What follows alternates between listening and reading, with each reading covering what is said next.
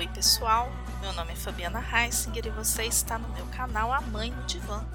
Seja muito bem-vindo a este nosso espaço. O tema hoje é esquemas mentais. Então deita aqui no meu divã e relaxa, que a gente tem muito para conversar. Você já se perguntou por que é que você é como é e pensa como pensa? Porque se você tem acompanhado aqui o meu canal, você já me ouviu dizer que quando nós estamos no piloto automático, né, quando é a nossa mente que está no controle aí, nós não vivemos a realidade objetiva. A gente vive aquela historinha que a nossa mente conta sobre a realidade. Mas a gente chegou aqui num ponto importante. Como é que a gente chega até essa percepção específica sobre o que nos acontece? Eu vou falar um pouquinho sobre isso para vocês aqui, ó, começando sobre a estrutura da nossa personalidade. Porque ela é formada a partir das relações dos nossos primeiros anos de vida. Então a gente bebezinho lá, as pessoas que cuidam de nós, elas estão nos apresentando o mundo. E a forma como essas pessoas, né, cuidam da gente, se elas são afetivas ou se nós, né, somos negligenciados nesses primeiros cuidados, isso nos ensina, por exemplo, sobre segurança ou sobre estabilidade.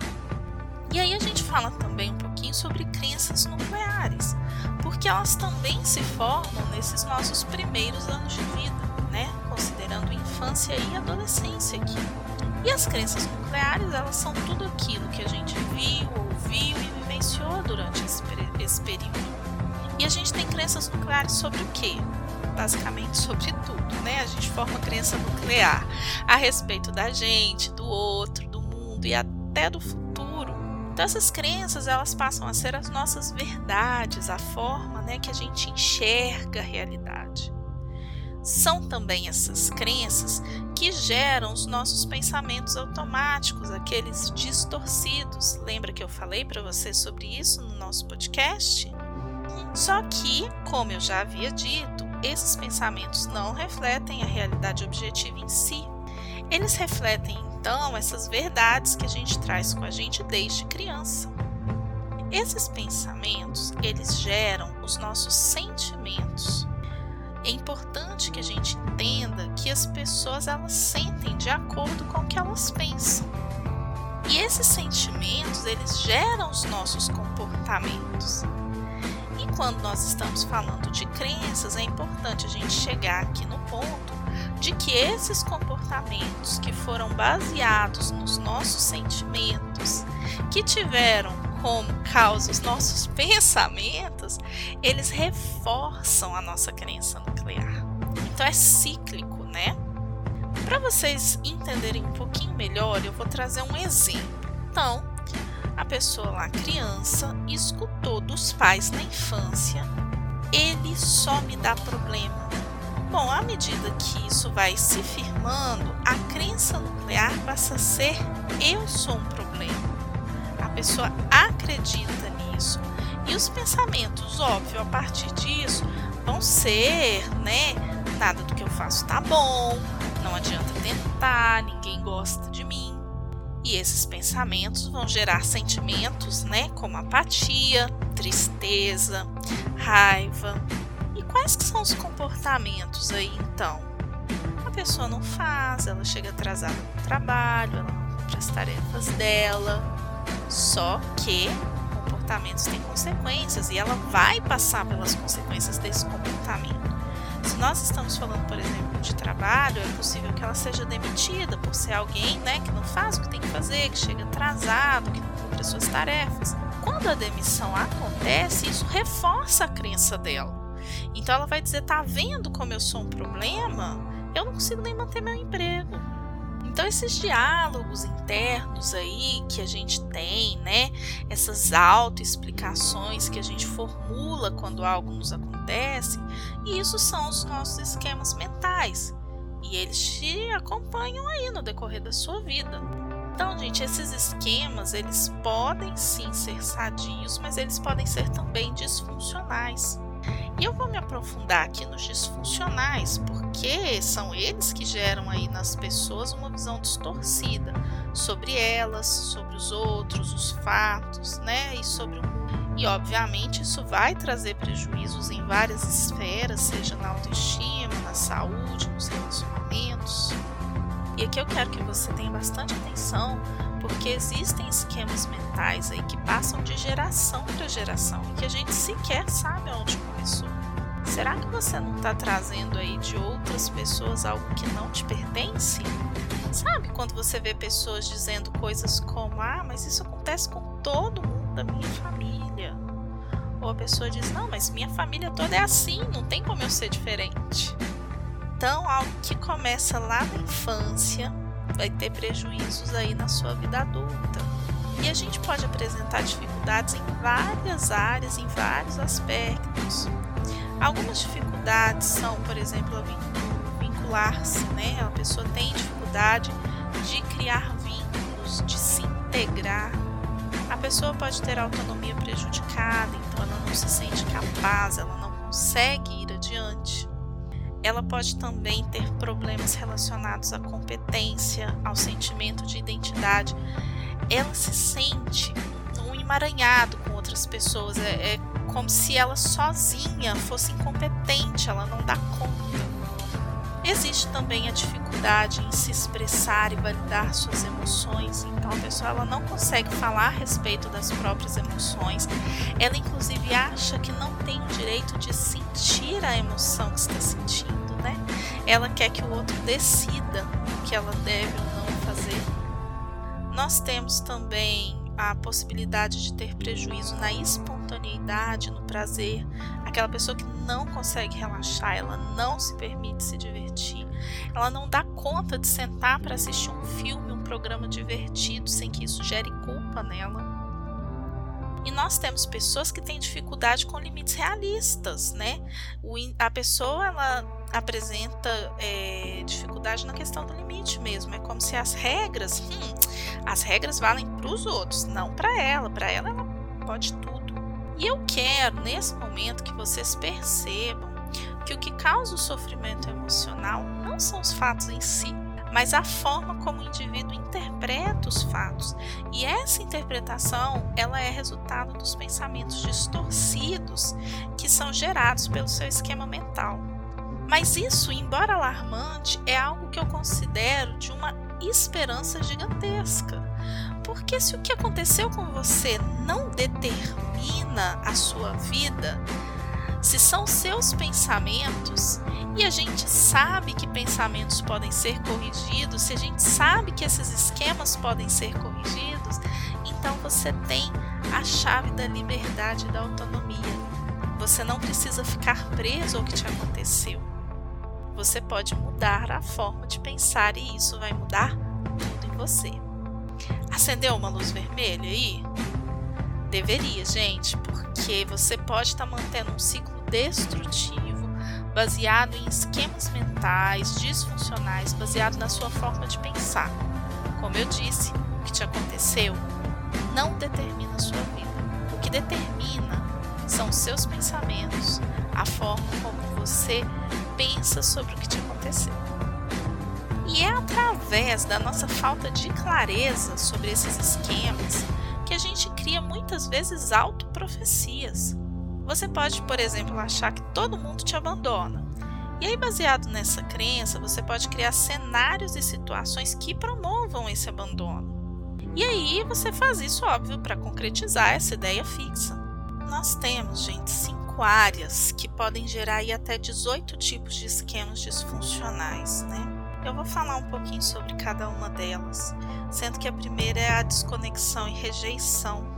E aí, quando fala sobre essa área, a gente está falando sobre aquele sentimento de segurança, de aceitação que é frustrado lá nos seus primeiros cuidados. E quando isso acontece, a gente leva para a vida adulta esquemas disfuncionais que nos trazem né, privação emocional, essa sensação de abandono, de desconfiança, né, essa vergonha social. Aqui é muito comum que as pessoas pensem né, que serão abandonadas, que porque o outro vai encontrar alguém melhor. É muito comum que ela pense também que as pessoas que se aproximam dela se aproximam por algum interesse, né? E não por quem ela verdadeiramente é. E aí quando a gente fala disso, já dá para entender então que na infância, e eu sei que tem muita mãe e pai que me acompanha, então na infância é muito importante a gente desenvolver nas crianças esse senso de segurança mesmo em relação a quem está cuidando dela, né? Que ela viva num ambiente aí sem brigas excessivas, que ela tenha os mesmos cuidados e atenção que os irmãos e que ela tenha a possibilidade de socializar com outras crianças, porque isso estimula nela esse sentimento de conexão. Já na segunda área, então, nós vamos falar aqui sobre autonomia. E aí nessa área, a gente tem aquele sentimento de incapacidade que a pessoa experimenta quando fala dela para ela se separar do dos demais. Ela realmente sente que ela precisa dos outros para sobreviver mesmo. Então, na vida adulta, ela carrega esquemas né, que falam sobre fracasso, sobre dependência, a gente diz aqui de um certo emaranhamento. A pessoa ela só se vê com os outros, ela não se vê sozinha. Sozinha é como se ela fosse incapaz. Então ela acha que tudo, né, que os outros fazem é melhor. Ela entende que quando ela pega algo para fazer sozinha, ela acaba estragando tudo. E ela realmente vê o mundo como um lugar bastante perigoso. Falando sobre a criança, então, então ela precisa aprender que pode funcionar de forma independente, né, pessoal? Sem que todo mundo esteja apoiando ela o tempo todo. E aí, para que isso aconteça, a gente precisa permitir que as crianças façam as atividades delas sozinha, permitindo aí, como diria é, Maria Montessori, que ela seja, que a criança possa fazer o que ela dá conta de fazer mesmo, né? Não faça pelo que a criança ela pode fazer. Então, a criança precisa de ter responsabilidades, tarefas individuais, porque assim ela, inclusive, sente um senso de orgulho sobre isso. É, eu fiz uma live recentemente onde a gente falava sobre rotinas, e essa é uma tecla que eu bati bastante, né? Conversei muito sobre isso com os pais, sobre a necessidade de permitir que as crianças sejam autônomas naquilo que elas dão conta de fazer. Então eu até brinquei e falei: tem criança que nunca lavou um copo, criança de 5, 6 anos que nunca lavou um copo. E isso é perfeitamente possível para a maioria das crianças, desde que, óbvio, você vá oferecer para ela lavar um copo de plástico, que provavelmente vai ser o que ela mesma usou. Então é muito importante aqui a gente pensar nas crianças como seres que conseguem fazer várias atividades e que muitas vezes não fazem porque nós mesmos as limitamos. E aí, aqui eu quero falar um pouquinho sobre essa terceira área, que é a dos limites prejudicados, que é onde a pessoa tem a. Ela, ela não consegue se responsabilizar pelos demais, né? Ela sente dificuldade para a concretização de objetivos distantes aqui. Então ela acha sempre que ela é merecedora demais, né? Ela tem dificuldade aí de se autocontrolar, aqui, gente, ela realmente acha que ela é especial e que ela não precisa passar pelo que os outros estão passando, né? Que as regras não se aplicam a ela. E ela faz tudo muito em excesso, inclusive prejudicando a própria saúde dela. E aqui a criança, né? Quando a gente traz para essa realidade infantil, a gente tem que oferecer limites realistas para as crianças, né? Elas precisam ser capazes de controlar os seus impulsos, de ter disciplina, né? E também de levar em consideração a necessidade alheia. Eu lembro muito que desde pequena minha mãe batia na tecla de que o direito da gente começa aonde termina o do outro e que o nosso termina aonde o do outro começa. Então existem limites e existe a necessidade de olhar para o Bom, e como que a gente faz isso, né? Como que a criança aprende isso? Então, criando um ambiente para ela onde não seja excessivamente permissivo, né? Eu falo muito sobre disciplina positiva e eu acho interessante que as pessoas entendem que disciplina positiva está logo, logo linkado à permissividade, quando na verdade não é isso. A disciplina positiva fala sobre limites com gentileza e firmeza, Porque nós compreendemos, gente, que limite é uma coisa necessária e importante. Aqui falando do nosso quarto, da nossa quarta área, nós temos a orientação para o outro, né? E aqui a gente fala sobre essa necessidade excessiva de fazer as coisas para o outro, muitas vezes negando a si próprio, para que você tenha aprovação e para que o outro te ame. Então é aquela pessoa que se dá demais o tempo todo, acha que ela tem que fazer isso para ser amada. Então ela tem esquemas disfuncionais aí de auto-sacrifício, de busca de aprovação e reconhecimento constantes, né? E aí a gente precisa ensinar para as crianças, então, a expressar as necessidades e os sentimentos dela de modo então que elas não tenham represálias, que elas sejam aceitadas incondicionalmente. Que elas entendam que elas podem ser quem elas são, que elas podem ter as necessidades dela e continuarem sendo amadas da mesma forma. Para terminar, eu quero falar sobre a supervigilância, né? que esse aqui ele se refere a um bloqueio da felicidade, do relaxamento. É aquela pessoa que eu mencionei lá atrás que ela não consegue sentar no sofá e assistir um desenho, assistir um filme sem se culpar. Ela acha, né, que ela tem que estar sempre aí sobre regras rígidas, né? Ela tem isso internalizada nela, que o comportamento dela tem que ser sempre muito ético, o desempenho dela tem que ser sempre o melhor possível e isso gera esquemas disfuncionais de inibição emocional, de padrões muito inflexíveis, né? de negativismo e essa postura punitiva mesmo. Pessoa acha que ela tem que ser o melhor em tudo, se for para fazer mal feito, eu não vou fazer, né? E aí, então, a criança ela deve ser estimulada, né, a ser espontânea, a priorizar o bem-estar e a felicidade dela, né? E a gente tem que demonstrar para a criança, assim como um item acima, de que ela é querida, sim, e que ela merece afeição pelo que ela é, né? Não, não pelos padrões que a gente exige dela ou pelo que a gente acha que ela deve fazer ou ser. Ainda falando um pouquinho sobre criança, né? O Jeffrey Young, que é quem teorizou esses cinco domínios, essas cinco áreas que eu falei para vocês, ele fala também sobre cinco tarefas que as crianças precisam desenvolver para ter então esquemas é, mentais sadios, né?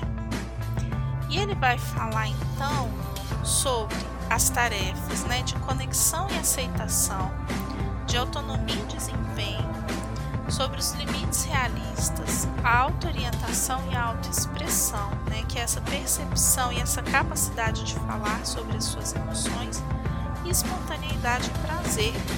Então, quando né, a gente tem aí paz, um ambiente social bacana, a criança ela vai se desenvolver de maneira saudável nessas cinco áreas. Mas quando o ambiente, né, social e parental, ele não oferece, né, essa possibilidade para a criança, a criança vai desenvolver esquemas iniciais desadaptativos, que pode ser em um ou pode ser em mais desses domínios, né? Que é uma coisa que vai acompanhá-la aí pela vida toda, até a vida adulta, até que isso seja revisto aí num processo terapêutico. Para finalizar, gente tem duas coisas que eu queria pontuar. A primeira aí é sobre as formas né, com que a gente lida com esses esquemas mentais, os disfuncionais, né? Porque a gente pode utilizar de um modo desadaptativo para enfrentar. E o que, que seria isso?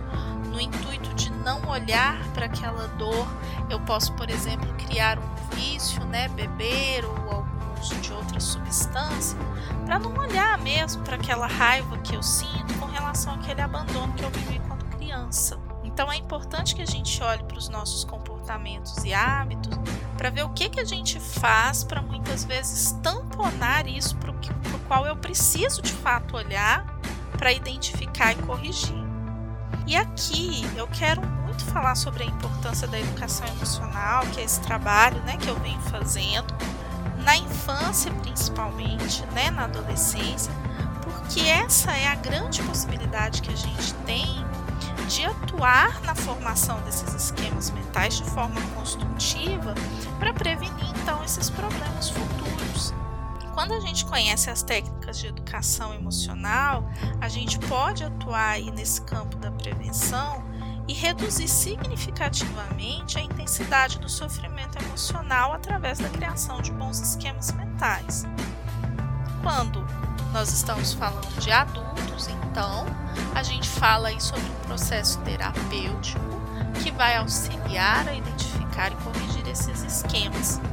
Mas o mais importante é o que eu disse lá no início da nossa conversa. Se o que gera o sofrimento são os pensamentos e não os fatos, então a gente tem como corrigir e ser mais feliz. E se você que está me ouvindo ainda ficou com alguma dúvida, me manda uma mensagem lá no Instagram, arroba que eu vou ter prazer em te auxiliar. E se você tem alguma sugestão de tema para eu falar aqui, manda lá também, que a gente constrói esse espaço aqui juntinho. Gratidão por quem me ouviu até aqui e até o nosso próximo episódio.